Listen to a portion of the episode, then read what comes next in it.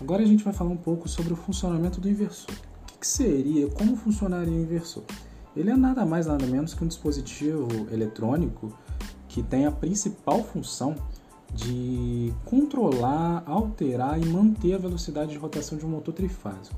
Um bom exemplo disso é aqui do lado na nossa cidade mesmo, na CSN, é, um exemplo simples são as pontes rolantes, é, que geralmente são movimentadas por motores, né?